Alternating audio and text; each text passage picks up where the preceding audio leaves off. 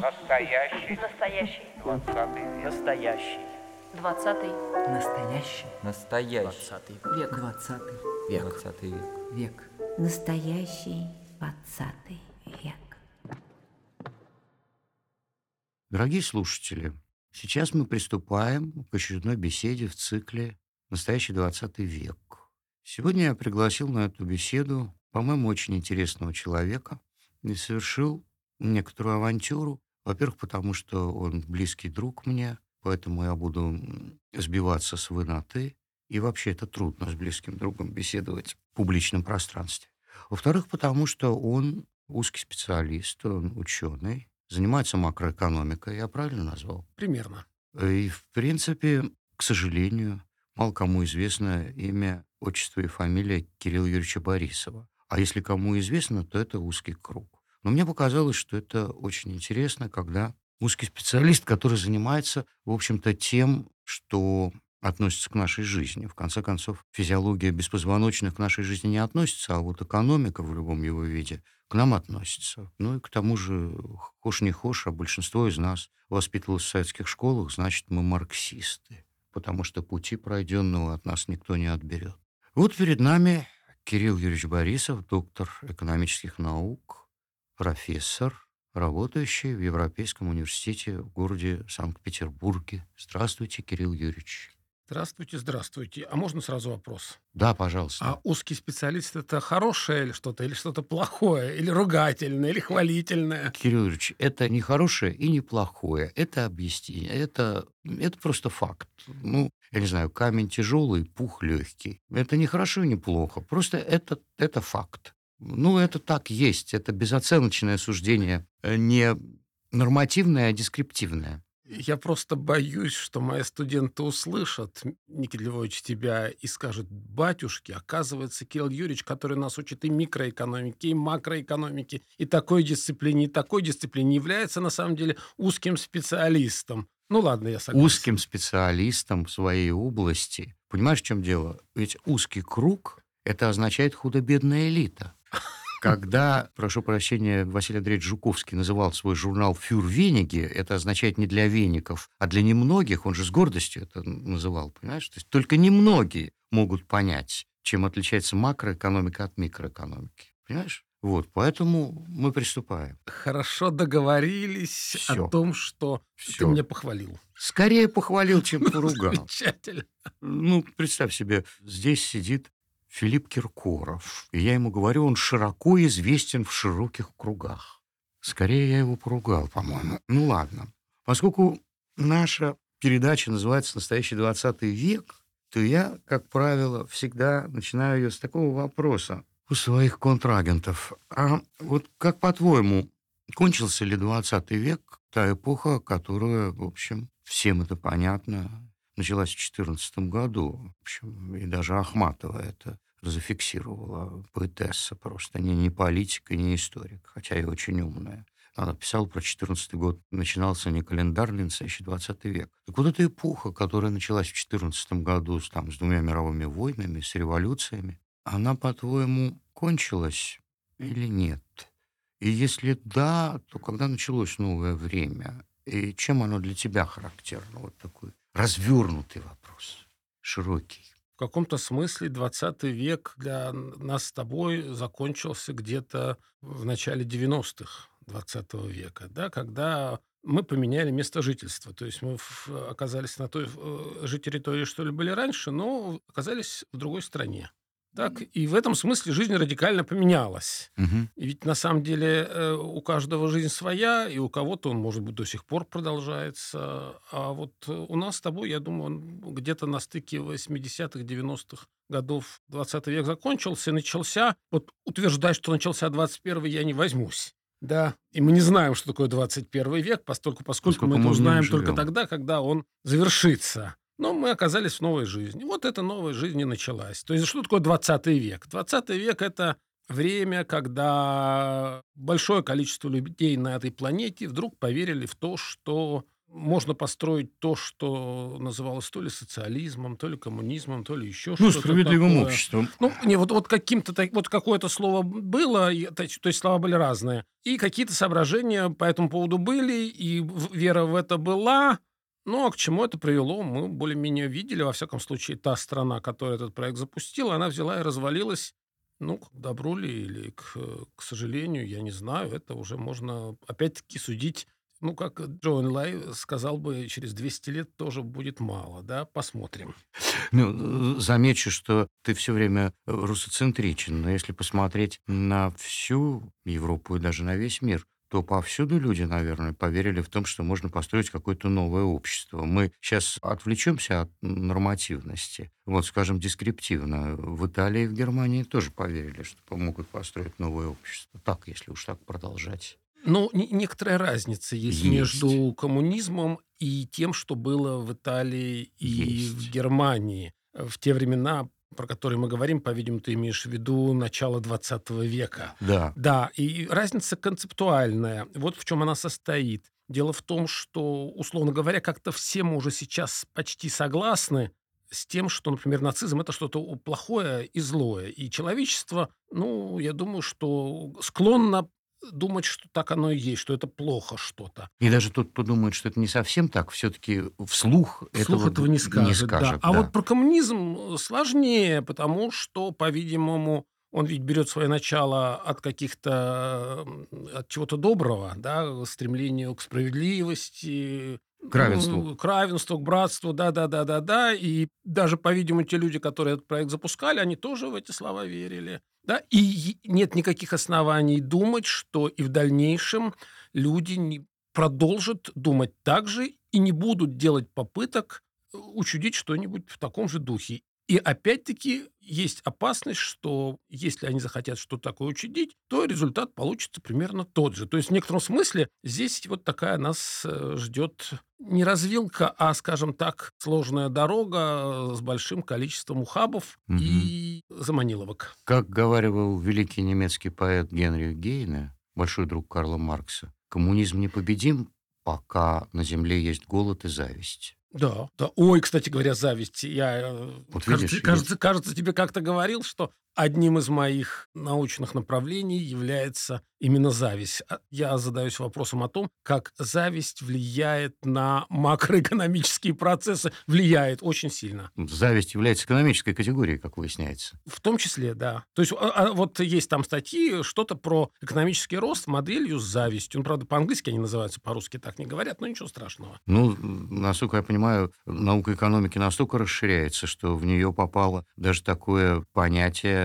как счастье. Потому что какой-то экономист, я забыл, как Да их много таких экономистов, Написал которые занимаются исследованиями happiness, то есть счастья, и э, отвечают на вопрос о том, как э, счастье связано, с, например, с экономическим ростом. Да, а еще, например, в сферу, например, моих интересов попала такая вещь, как лицемерие.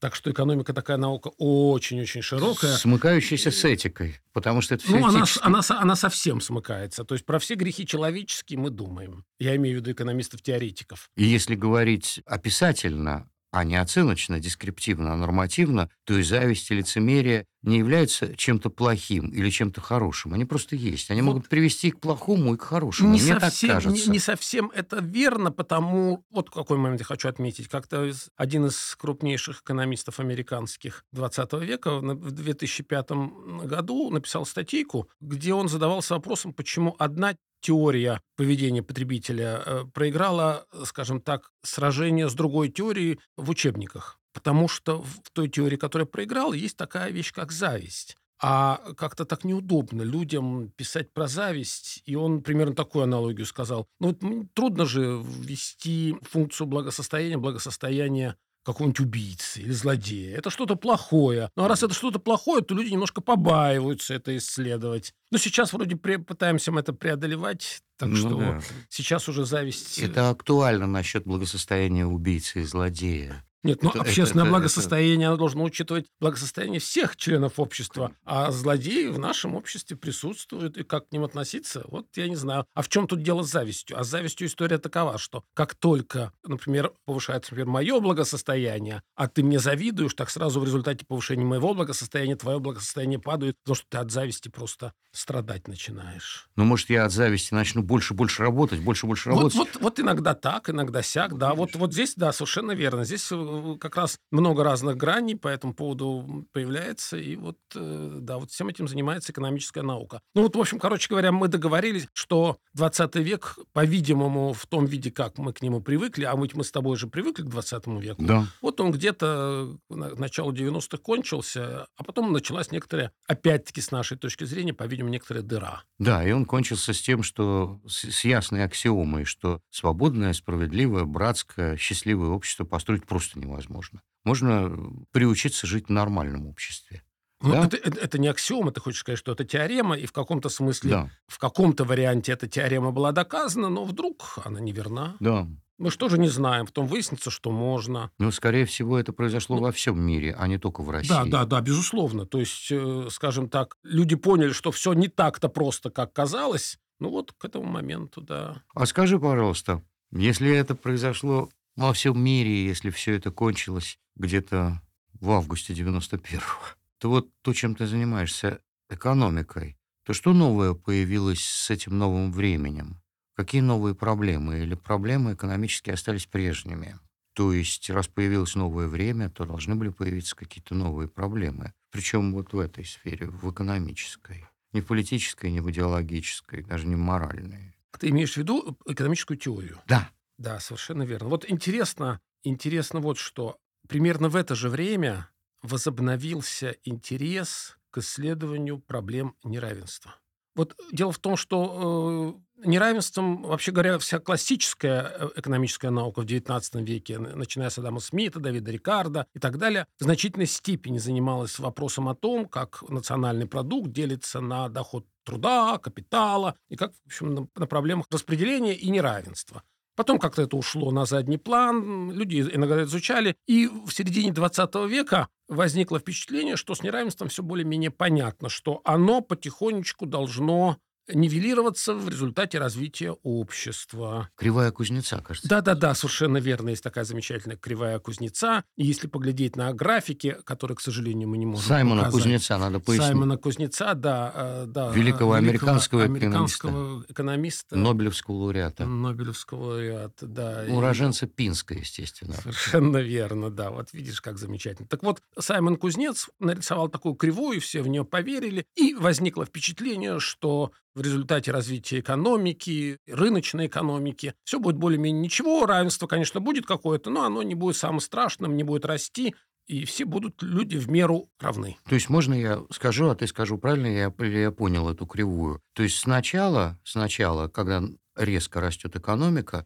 неравенство увеличивается. А потом с развитием экономики, технологий и так далее, медленно и медленно неравенство начинает сближаться. Правильно? Уменьшаться. Уменьшаться, да. то Значит, есть- история такова, Кривая что кузнеца. э, в процессе перехода, скажем так, к капитализму, вот К этот рынку. процесс, то есть к рыночной экономике, к капитализму, э, вот именно такой процесс и должен происходить. Поначалу, когда люди, которые ушли в этот самый рынок по сравнению со старым укладом экономической жизни, они стали жить получше, и тем самым ра- неравенство выросло, потому что люди, которые в новом укладе, они вроде как должны жить получше. А потом, когда все потихонечку в этот новый уклад перейдут, то и неравенство немножко сократится, ну и все будет более-менее ничего. Ага. Совершенно верно. Так что картина примерно такая.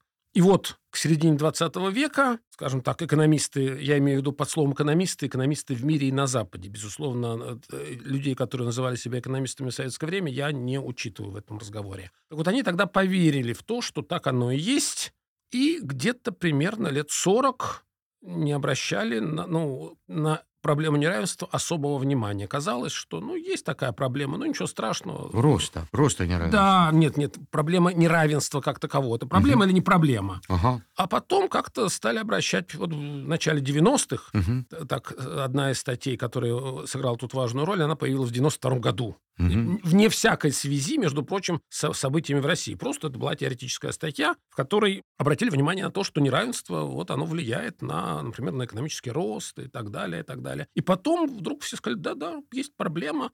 И с тех пор эта проблема все большую и большую роль играет в экономической науке, хотя далеко не все признают существование этой проблемы. Некоторые говорят, да ну, ерунда какая, неравенство – это вообще не проблема, важно, чтобы был экономический рост, экономический рост решит все проблемы. Мгм. Но так это или не так, ну, я не знаю. Но ты можешь спросить, а связано ли это с 20 веком и вот с этим самым коммунизмом? И ведь, ну, ты знаешь, что есть теории, которые говорят о том, что неравенство сокращается в результате катаклизмов. Да. А уж катаклизмы э, масштаба Первой мировой войны, Второй мировой войны, Великой Октябрьской социалистической революции, Китайская революция. Китайской революции. Все эти катаклизмы, безусловно, повлияли на динамику неравенства, и неравенство в мире как-то сократилось, существенным образом сократилось. Одна из причин, одна из причин, там много разных причин, в частности, состояла в том, что когда происходило соревнование капитализма с коммунизмом, даже люди, которые жили при капитализме, и те люди, правящие классы, и всякие другие злодеи, которые там жили, они тоже думали, да, нет, надо бы как-то проблему неравенства решать, постольку, поскольку, ну, как-то вот не очень это хорошо. Наседают. Как бы не было неприятности нам от этого, постольку, поскольку, а вдруг этот самый коммунизм нас победит. Тогда, например, были очень высокие налоги. Ну, они гораздо выше были в те времена по сравнению с тем, что было потом. А потом, э, вот на, на стыке примерно в районе 80-го года с приходом Маргарет Тэтчер и Рональда Рейгана, как-то политика на Западе немножко изменилась, и выяснилось, и выяснилось, что неравенство стало резко-резко расти. Налоги на богатых сократились, неравенство стало расти. Ну, а мы должны задавать вопрос, э, проблема это или не проблема. Мешает ли оно экономическому росту или не мешает? Ну, Или, Миша- даже, или даже если она не мешает, то не породит ли это какие-то другие проблемы Да, социальные? да, да, совершенно верно. Ну, вот, э, вот все-таки Есть такое. Есть такая. И я думаю, что корреляция есть. Просто тот момент, когда люди поняли, что социализм, реальный социализм советского варианта ничего хорошего людям не дает, можно было сказать, что ну давайте не обращать внимания на неравенство. Ну да. И, и вперед. И вперед, да. Интересно ты рассказал. Я как-то вот... Меня всегда это интересовало, потому что, ну, вспоминая наше советское время, ну, там, кто-то хотел быть поэтом, кто-то физиком, кто-то химиком, кто-то биологом, кто-то историком. Но я не видел людей, которые бы хотели стать экономистом. А ты же хотел стать Я экономистом? хотел стать А экономистом. почему? Это очень интересно. А, Нет, вообще говоря, я не знаю почему, но почему-то я подозревал, что наука и экономика, она должна нам рассказывать о том, как государство богатеет. И не только государство богатеет, но и как не люди живут. ему. не нужно золото ему, совершенно верно. То есть мне казалось, кстати говоря, когда я принимал решение стать экономистом, это было, когда я кончал 10 класс. В 75 году. Я в 75 году кончил 10 класс, пошел на экономический факультет. Э, Безусловно, в те времена экономическая наука в том виде, как она была в Советском Союзе, никакими такими проблемами не занималась, ибо она вообще никакими проблемами практически не занималась. Ну, чем, чем она занималась, это отдельный вопрос, да, любопытный, но можем его отдельно обсудить, если захотим. Да, но мне казалось тогда, что вот она всеми этими вопросами должна заниматься. И мне э, казалось, что вот это же очень важно. А постольку, поскольку одновременно я немножко любил математику, я учился в математической школе, то я думал, ну вот сейчас я При- посчитаю. применю... Нет, не, не все посчитаю. Вот я применю математику, применение математики позволит мне что-то понять про наше общество. Вот и, и так я пошел в экономику. Я в этом смысле мне повезло, потому что я думаю, что моя мечта после 10 класса состояла в том, чтобы заниматься теоретической экономикой, и что удивительно, мечта сбылась. Я всю жизнь в том или ином виде именно этим и занимаюсь. А это очень интересная наука, да, потому что экономика – это гораздо более широкая наука, чем нам кажется. И уж во всяком случае, когда ты меня назвал узким специалистом, я пришел в некоторую растерянность. Извини, до Я сих пор не могу, не могу Я соединил простить узкость тебе. и широкость. Я не могу Ну, простить. ты же сам доказал, что ты широк. Да. Раз, раз в эту экономику входит и зависть, и лицемерие, Да, да, и да, ресентимент, да, да, и любовь, да, и ненависть, да, да, то есть, да, то, да. конечно, Вот широк. все- как кто-то заметил, после па- пары я сделал несколько докладов, там были доклады про нетерпение, про зависть, про лицемерие. И кто-то из моих слушателей, мой приятель один сказал, батюшки, ты же занимаешься нашими грехами. Да, ну да, что вот потому что первородный грех, с него-то все и началось. Экономика-то началась с первородного греха. Хвать яблочко, и понеслась. Да, А примерно так оно и скажи, пожалуйста, а как ты оцениваешь уровень экономической науки в СССР? Ты же все-таки учился. Ну, и преподавал в ВУЗе советском, и общался, все такое. И уровень экономической науки в современной Российской Федерации. Да, ну вот я пыхчу совершенно сознательно, чтобы слушатель понял, что я Что это- задумался. Это обычно в, это, в этом случае э, респонденты интервьюеру говорят «хороший вопрос». Да, ну я, это- я вот не, не- не привык давать интервью, поэтому я пыхчу. Я пыхчу и сейчас попытаюсь на него ответить. В Советском Союзе, в те времена, когда я учился, нельзя сказать, что экономической науки совсем не было. Она какая-то была, но очень странная. Даже если она была, э, примерно на 90, то ли на 95, то ли на 98 процентов, это была некоторая схоластика, которой, в общем-то, наукой не являлась. Но в то же время, например, мы знаем, что Леонид Витальевич Конторович, э, великий э, советский математик, получил Нобелевскую премию по экономике. В да? 69-м? Нет, нет, он чуть-чуть попозже, году в 75-м, по-моему. Я точно не 75-м, да. помню, когда он получил. Так, ну, один из первых нобелевских лауреатов. По экономике. По экономике, да. Хотя Слушай, он был пр- профессиональным математиком, но вот Нобелевскую премию он получил по экономике. И занимался он проблемами, скажем так, планирования, оптимального распределения ресурсов. То есть теория того, как надо бы оптимально все делать, она в каком-то смысле существовала в Советском Союзе. И вообще в Советском Союзе, что любопытно, существовала экономическая теория под видом математической экономики.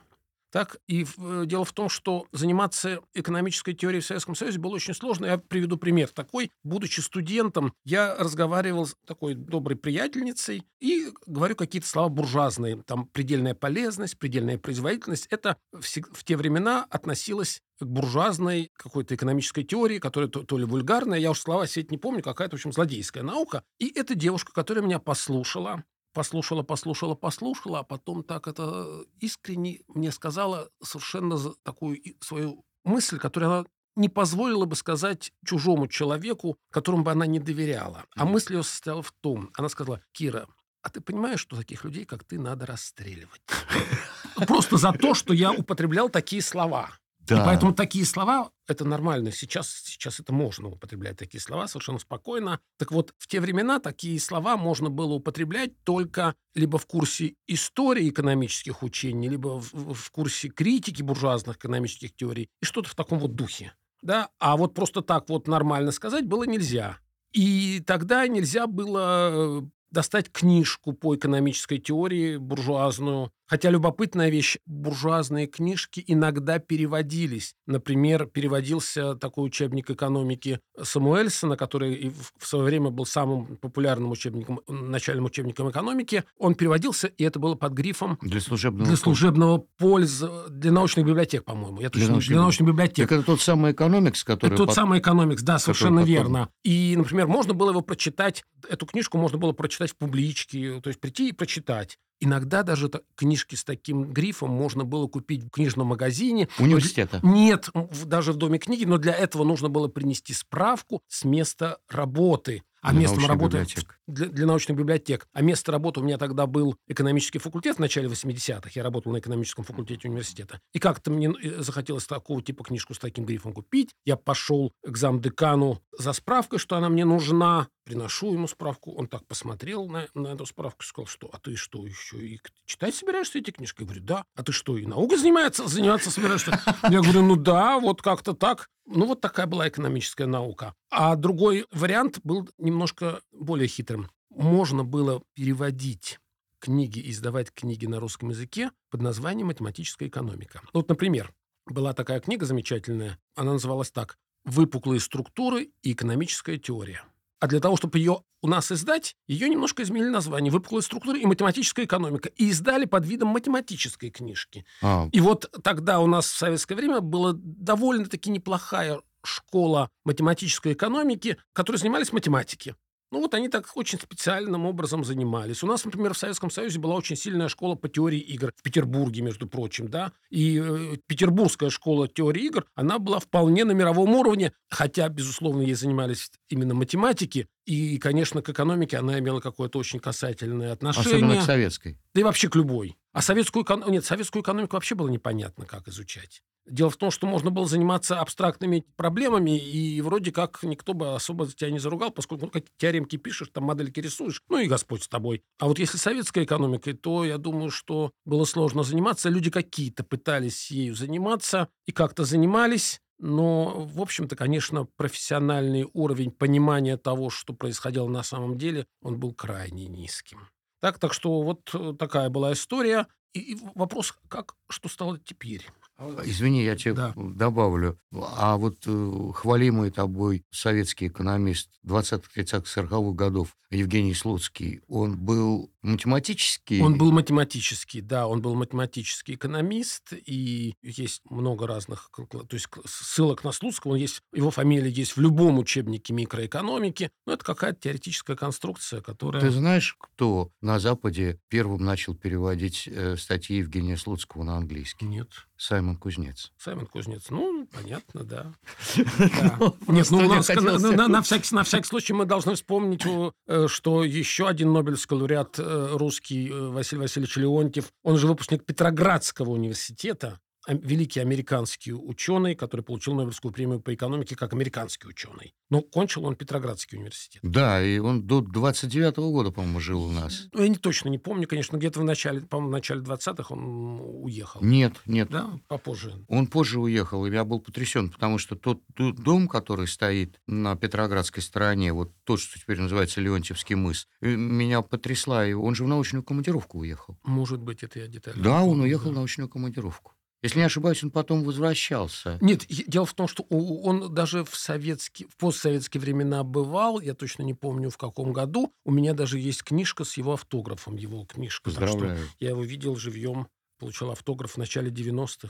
Да, вот такая вот история. Теперь перейдем к уровню экономической науки в современной Российской Федерации. Как с ним? Фух, не надо или надо? Да тоже, да, да, да, попыхчу. Хороший немножечко. вопрос. Хороший вопрос, совершенно верно, да. Я на- напомню, как ты сказал, что я работаю в Европейском университете в Санкт-Петербурге. Это не государственное учебное заведение, которое было создано в середине 90-х годов. Ну, создавать мы начали в начале 90-х годов. И в чем была идея я, наша, я имею в виду экономистов, там другие еще и были товарищи, ну, но в том числе и мы в, в этот процесс включили в создание университета. Мысль была очень простая. Нужно, очень трудно изменить процесс преподавания в старых структурах. Ну, я, например, прекрасно понимал, что в старых вузах что-то изменить, ну, задача непростая, во всяком случае. Я бы за нее не брался. А тут надо создавать новое, новое какое-то учреждение, и все, делать сразу по-новому.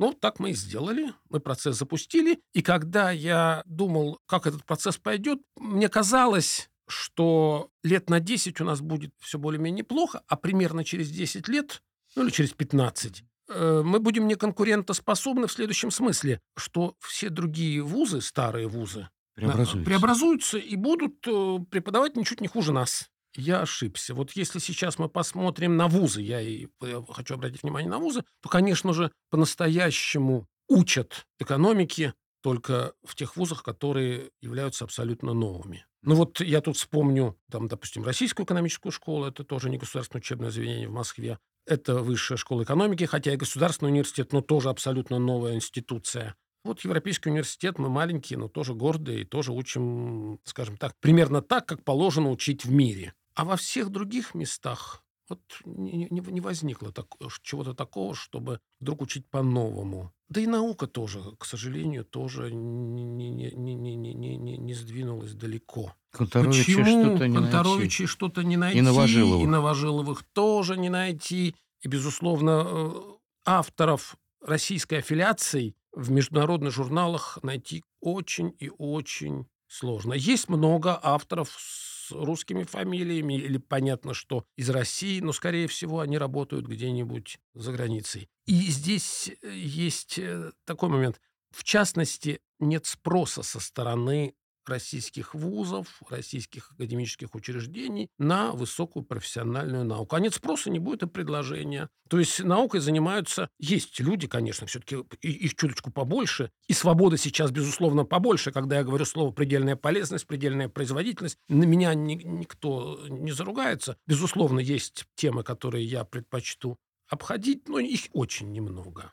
Так, а наука, а вот наука, ну, в общем-то, какое было отставание, так, таким оно и осталось. Прости, а ты сказал, есть темы, которые я предпочту обходить. Ты имел в виду темы э, в экономической теории или Нет, вот в экономической теории таких тем нету. нету? Да. Ну, а поскольку, поскольку я занимаюсь экономической теорией, то для, для меня Понятно. таких проблем нету. Понятно. Да, что хочу, то и говорю, что хочу, то и пишу. Слава богу. А вот в советское время это было не так. То, о чем ты сказал, это, был, это связано с такой прежней идеологизированностью экономической науки в, Российской Феде- э, в Советском Союзе? Или к идеологизированности это не имеет никакого В советское время? Нет, сейчас. Вот Нет, то, что- нет, сейчас все очень просто. Инерция такова. Вот оказалось, что изменить общество и изменить сознание, и изменить, вот я как-то перечисляю через запятую много неоднородных вещей, и изменить степень восприятия людьми с высшим образованием, ну, людей, людей в науке, восприятие науки, а, это задача очень сложная. И на самом-то деле ведь не только в России, да, даже, даже в таких странах, как Польша, Чехия, отставание сильное. То есть, оказывается, наука жуткая инерционная вещь, и ну, там-то хотя бы стремятся это отставание преодолеть. А у нас далеко не везде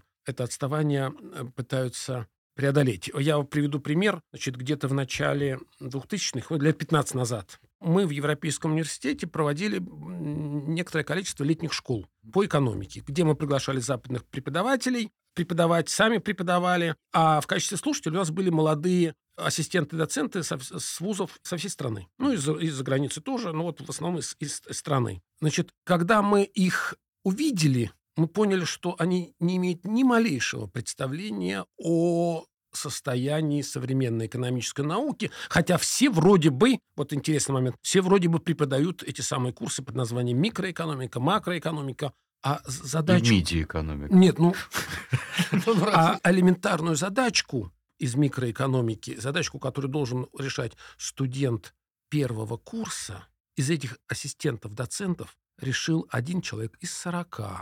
Хотя все они преподают, преподают именно эти дисциплины. То есть я в том смысле, что все эти слова, которые я произношу, они тоже знают, они тоже их воспроизводят, но что у них в голове, я сказать не могу. Ну, даже не в этом дело. А дело в том, что как-то так мы их чему-то научили, в общем-то, им понравилось. А через год мы с ними встретились снова, поскольку курс был трехлетний. И вдруг они не то что забыли все, а как-то так вот э, через год они вернулись примерно в том же состоянии. Ну, они вернулись к знанию того, чему их учили год назад довольно быстро, а мы стали выяснять, а в чем же дело. А дело в том, что когда они вернулись в свои вузы, им как-то сказали коллеги постарше, ребята, бросьте свою ерунду. Расстреливать мы вас за Нет, это не расстреливать будем. не будем, но но, бросить, но, ну- бро- ну, ерунду эту свою бросьте. И у них какое-то такое шизофреническое ощущение было, потому что они не знали, кто из... Ну, старшие товарищи там есть, они ничуть не хуже, чем эти товарищи, которые то- то чуть-чуть постарше, конечно, но чё это, почему-то они вдруг знают все это лучше. Так, ну и некоторые из них все-таки эту ерунду бросили, кто-то не бросил. Ну вот и, и- и как с этим быть, я не знаю. То есть ты хочешь сказать, что как бы ты оценивал уровень вот современных образованных молодых людей по сравнению с советским временем? Он выше или ниже? Или там вообще нельзя? Стоп, стоп, стоп. В какой области? Ну, в твоей. Нет, нет, нет. Молодые люди – это те, которые, значит, у нас э, к нам приходят молодые люди бакалаврской степени. У нас есть магистерская программа и аспирантура. Мгм, мгм. Так, и, значит, поскольку, поскольку мы берем людей с разным бэкграундом, не обязательно быть экономистом, чтобы поступить на программу по экономике, Мгм, мгм. то э, мы, на самом деле, предпочитаем экономистов не брать. Потому что они уже испорчены. Ну вот да, вот помните, в какой-то момент э, процветала мысль о том, что в новой капиталистической жизни, в торговой точке, э, лучше советские продавцы, чтобы не работали. Вот примерно вот в таком же духе. То есть, конечно, конечно же, иногда берем, потому что есть люди, которые стремятся к чему-то хорошему, высокому и светлому, но, но далеко не все. Э, Так что в этом смысле чему-то, вот я еще раз подчеркиваю, что слова все, все уже знают. Все слова, которые надо говорить, все знают. Но что за этими словами кроется, далеко не всегда понятно. Как ими оперировать они тоже умеют. А вот как поглубже копнешь, то похуже, да? Оно, я уж не говорю о том, что надо признать, вот в некотором смысле лучше стало не намного.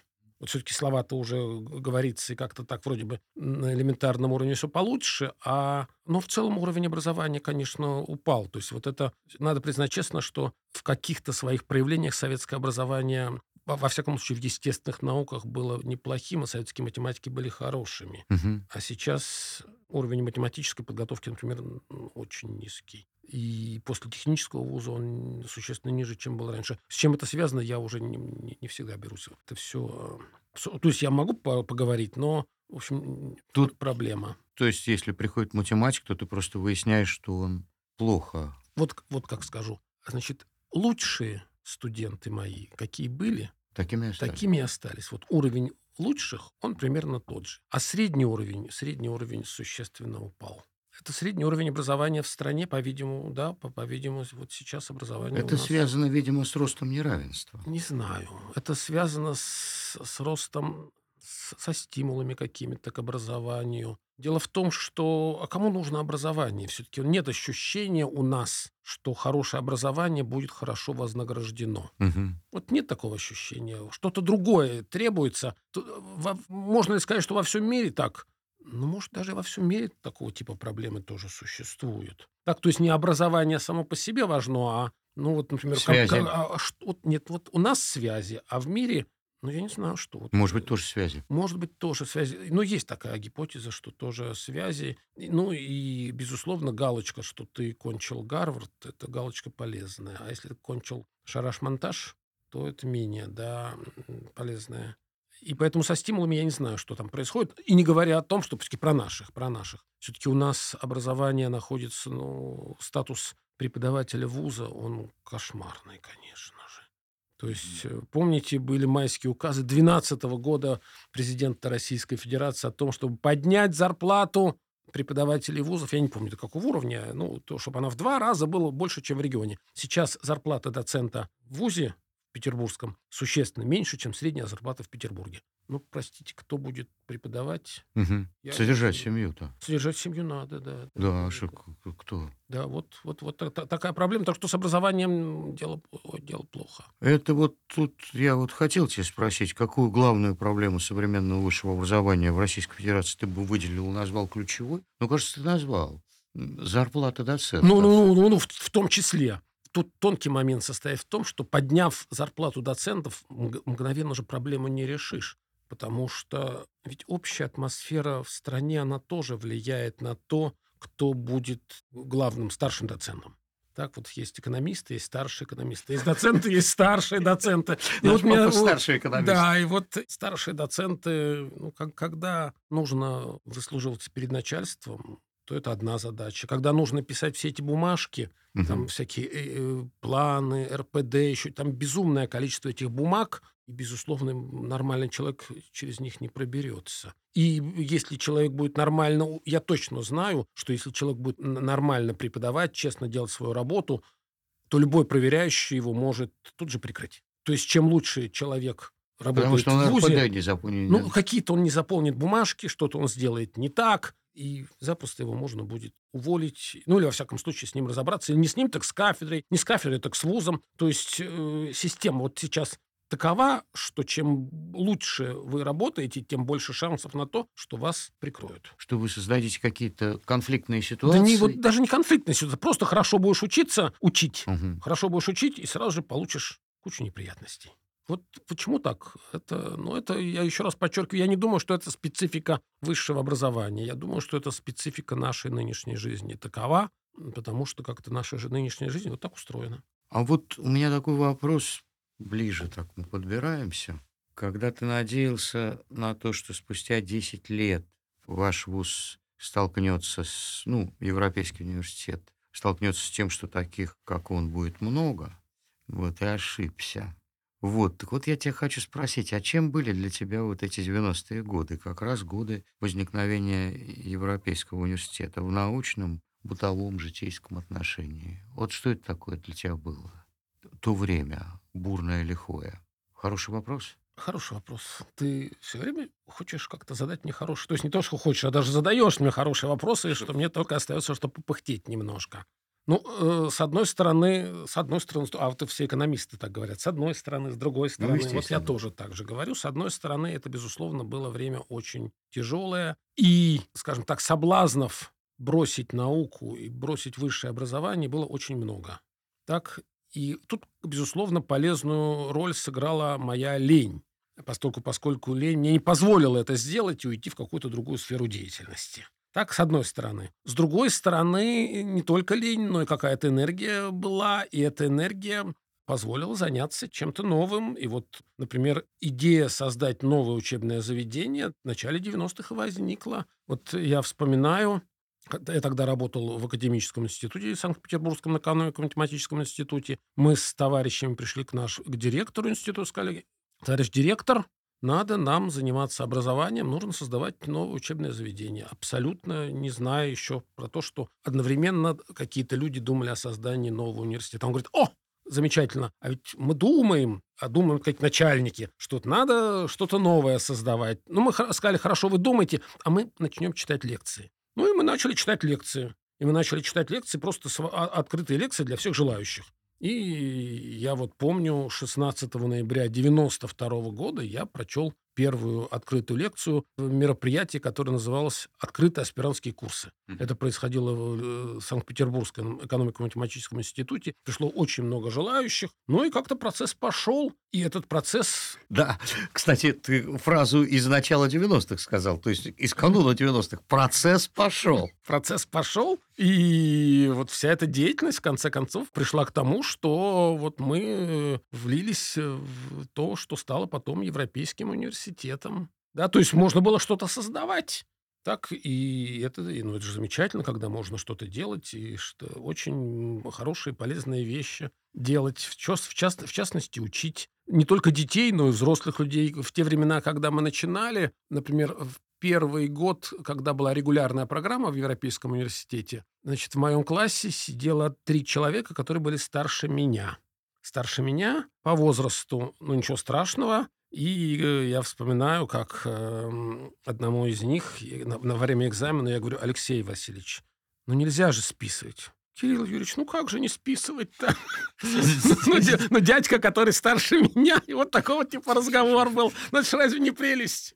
Алексей что же Ну, да, да. Ну, что такое? Ну, опять вот перемазали. Да, да, да, да, да. Нечистотами дверью Нет, нет, нет. Ну, это был доцент математики, который вот старательно учил экономику. Ну, сложная наука экономика. Да, так что, конечно... Интересно, же, а где он сейчас? Алексей? Ну, нет, он потом преподавал в вузах, да, то есть он стал преподавать э, в вузах, преподавал математику в экономике, экономику, да, ну, как-то профессиональной деятельностью занялся. И другой э, коллега, которого я учил, который был постарше меня, тоже до сих пор преподает, да, то есть, э, да, то есть, работаем. Как, то есть, как сказала Ольга Табрилуц, есть такая художница в Петербурге, когда она описывала 90-е годы, она вдруг сказала, что мне тогда мне было хорошо. Я говорю, да как же хорошо, вы же вон там жили, бог знает где, сами же описываете. Она говорит, а понимаете, я всегда удивлялась китайской мудрости. Не приведи тебе Бог родиться в эпоху перемен. Потому что мне в эпоху перемен было хорошо жить, а потом я поняла, они говорят родиться в эпоху перемен. То есть, если ты родился в эпоху перемен, ты уже, как ты станешь взрослым, попадешь в эпоху, когда все застынет. А вот жить в эпоху перемен – это хорошо, сказала она мне. Интересная мысль, правда? Слишком сложная для меня. Извини, Никита. Я плохо ее изложил. Нет, я понял твою мысль, надо подумать. Ну да, я плохо сообра- ее изложил. сообразить. В общем, короче говоря, э, безусловно, для нас это было время очень интересное, и для моей профессиональной деятельности это время было очень интересным, да. А вот... Ну, границы открылись. Да? Да, Ты я раз первый... сел, я вот э, в 92 году, вот я эту самую лекцию лекцию прочитал и бросил своих коллег, которые продолжили целый, целый учебный год. Они эти лекции читали, я только процесс запустил. А на следующий день я сел в самолет, а тогда самолеты в Париж летали только по вторникам. Сел в самолет, нигде до этого не был, сел в самолет и полетел в Париж. И провел учебный год в Париже. Это же так здорово. Будто бы в советское время я мог провести Подожди, ты по-английски читал? Нет, я в, в Париже я лекции не читал, я просто сидел в научном центре, но по-английски сидел. Читал? Читал книжки, писал статью, ну, даже две статьи я там написал, находясь там. Ага. Вот так вот, да. Ну, я просто... Тогда я приехал и открыл для себя все, все эти книжки, все эти учебники. Для, Это для, просто для, другой мир. Открыл. Абсолютно другой мир был. Да, и я, в общем-то, тогда учебный год сидел и только книжки, тем занимался, что читал книжки. А скажи, пожалуйста, понятно, что ты прилетел из совсем другого мира. Ну, скажем так, уже не советского, да нет, еще все еще советского. А вот скажи, пожалуйста, а потом, когда ты прилетал на Запад, стал ли ты замечать, что наш мир становится более похож на западный? Или все равно наш мир остался тем же. Или западный мир начинал походить на наш мир, вот так скажем. Хороший вопрос. Дело в том, что прилетев на Запад, ну, в данном случае в Париж просто-напросто, я вдруг обнаружил, что моя, скажем так, социально-профессиональная идентичность гораздо важнее, чем моя национальная идентичность в следующем смысле. Я вдруг понял, что, не зная ни слова по-французски, я понимал, что происходит в этом самом научном центре, все очень хорошо. Угу. Все отношения между людьми, Угу. все интриги, все какие-то заморочки. Ага, ага. Ну, во-первых, потому что был английский язык. Нет, нет, нет. Ну, они же между собой э, говорили по-французски. Они, Ага. Ну, со мной, они, безусловно, много говорили по-английски, но очень мно- много вещей происходило по-французски. Я понимал про этот самый э, научный центр гораздо больше, про жизнь этого научного центра гораздо больше, чем, например, про жизнь в русской деревне. В русской деревне я, безусловно, по-русски все говорю, но что происходит, я не могу сказать, что я понимал или понимаю. А то, что происходит в научном центре, я понимал более-менее хорошо. И в этом смысле было не так сложно адаптироваться, да. И в какой-то момент, в какой-то момент наша научная жизнь, жизнь, как вот в бытовом смысле научная жизнь, она стала очень похожей на жизнь э, во всем мире. Ну, конференции, семинары, ну, все это стало нормально, и как-то мы в каком-то смысле, в узком смысле, влились в международную жизнь. То есть профессиональный уровень, я уже сказал, что довольно низкий остался в целом, но так по внешним признакам, ну и по характеру деятельности, это все в бытовом смысле мы были вполне похожи на жизнь на Западе. И когда западные коллеги, э, не только мы туда ездили, но и к нам э, довольно большое количество людей приезжало. Я организовал много научных конференций у себя в европейском, международных. Да, они приезжали, и они чувствовали себя совершенно нормально. То есть э, буквально несколько лет назад э, мы выглядели вполне похожими. Не говоря уже о том, что бытовая жизнь в городе Санкт-Петербурге, она э, довольно быстро стала приближаться к жизни в европейском городе. Так? То есть я, если поначалу для меня это был шок, точнее, шок для меня был не пребывание там, а возвращение назад, то с течением времени как-то шок этот существенно уменьшился. Ну, прошу прощения, сейчас, ну, ты же сам видишь, сейчас водители пропускают пешеходов. И они Мгм. пропускают пешеходов не только потому, что так положено по правилам, ну, как-то для них Привыкли. это естественно. Да, привыкли. Хотя этого не было совсем в Да, 90-е годы, да. этого не было. То есть мы, все-таки я так понимаю, что мы слово «семимильными шагами» не годится, но довольно быстро двигались в направлении ев- европеизации Мгм, мгм. нашей жизни, но, по-видимому, все-таки недостаточно быстро, чтобы вот Интересно, оказаться. что при такой вот европеизации рост неравенства был огромный. Вот что интересно. Нет, ну что, что, То есть что интересно. средний, Ну, ну, средний доход, конечно, у всех вырос, да? Зайдите в продовольствие. Я все время говорю своей жене, когда она начинает жаловаться на то, что там цены выросли.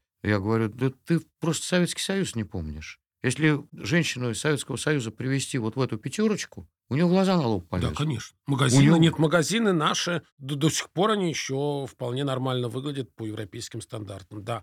И зарплата поменьше, но в этом смысле мы приблизились, да. Ну, хорошо, мы Хорошо. рады. Да. Мы рады. Прогнозировать не будем, что там дальше будет. Не будем. Пока не будем. Пока не будем, нет. И мы э, завершим. Конечно, это нелепый вопрос, и, а, наверное, нехороший. Вот когда уже прошла некая эпоха, некий кусок времени, наполненный событиями, да еще какой.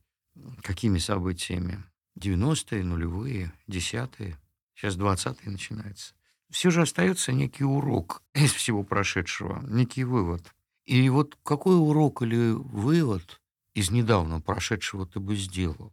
рискнул бы сделать. И как этот урок или вывод соотносится с тем уроком и выводом, который можно сделать из давно прошедшего времени, из кончившегося ну, в августе 91 года 20 века. Вот так я... Нет, ну слишком два, два вопроса все-таки. Давай Давай первый. На, на первый вопрос. Ну, урок мой состоит в том, что жизнь, общественная жизнь и, и жизнь человека в обществе, она гораздо более инерционная, чем нам казалось раньше. Все-таки я, к- когда я гов- надеялся на то, что вот жизнь довольно быстро изменится качественно, с одной стороны, я был прав. Она действительно как-то раз по внешним признакам она изменилась довольно быстро. И ну, если сравнить середину 90-х, 95 и 2005, то в 2005 жизнь как-то уже давая Да. приобрела какие-то э, характеристики другие. А вот э, поведение людей, оно вот не сильно изменилось. Как-то так вот мы какими были, такими и остались. Скажем так, массовое поведение по внешним признакам оно вроде изменилось, а как оказалось, что в, голове-то непонятно, что произошло. И вот Или изме- и- и- понятно, но как-то вот неприятно. Нет, нет, нет, нет. Вот, э, вот не- непонятно. Вот говоришь, что понятно, если посмотришь на результат. А вот процесс э, А. оказался гораздо более медленным. Скажем так, наш процесс вписывания в мировую цивилизацию, ну вот он прошел гораздо медленней, чем, чем нам бы хотелось. И, что я хочу подчеркнуть, мы должны это понимать и принимать. Так вот, просто сказать, что вот в свое время, когда э, задавался вопрос, как переходить к рынку, дискуссии примерно такого толка э, были. Перепрыгнуть пропасть одним прыжком или маленькими шажками. Ну, вот перепрыгнуть одним прыжком это как-то не вполне получилось. То есть, формально говоря, рыночная экономика у нас вроде есть. Перепрыгнули одним прыжком, куда-то перепрыгнули. Но куда перепрыгнули, как перепрыгнули, что за рыночная экономика у нас, какое у нас демократическое общество. Одним прыжком как-то вот, ну, вот, вот что-то не, не совсем получилось. Причем я ж не в претензии к тем людям, которые так говорили И делали. и делали, потому что, ну а что они могли понимать? Да. Э, Они понимали примерно все, что мы все, то есть ничего. Мгм. Да, и каких людей страна породила, таких она и породила. И они же все люди, которые проводили реформы, они же были порождены той нашей жизнью. И в некотором смысле у меня есть подозрение, что ничего лучше уже страна и не могла породить. Так мне кажется. Так, ну вот такие вот мои э, Мысли. мысли. Быть может, они немножко печальные, но что ж поделать. Это печаль, она вообще свойственна ученым. Печаль.